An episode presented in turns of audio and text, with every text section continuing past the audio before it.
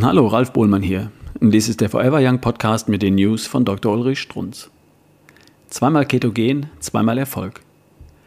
Natürlich führen wir alle unsere individuell verschiedenen Leben.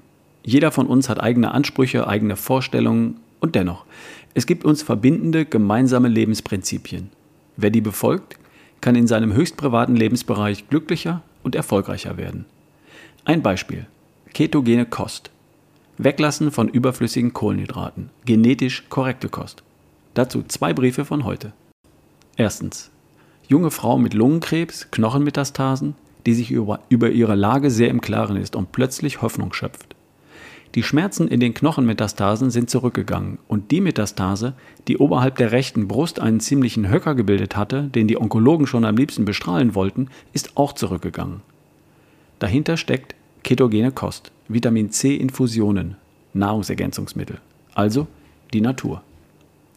Ganz anders ein junger, stolzer Mann, über 50, der mir in drei Sätzen droht.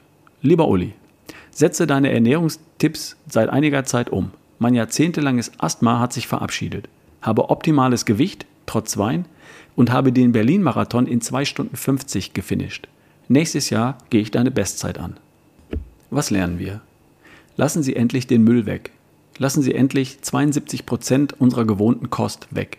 Hören Sie auf, Ihren Körper ständig zu belästigen, so, dass er mit Krankheit reagiert, zum Beispiel mit Asthma. Denn das passiert, wenn Sie genetisch korrekt essen. Etwas ganz Banales. Der Körper ist er selbst. Er kann das tun, was er sicherlich am besten kann. Sich selbst gesund machen. Selbstheilungskräfte, was denn sonst?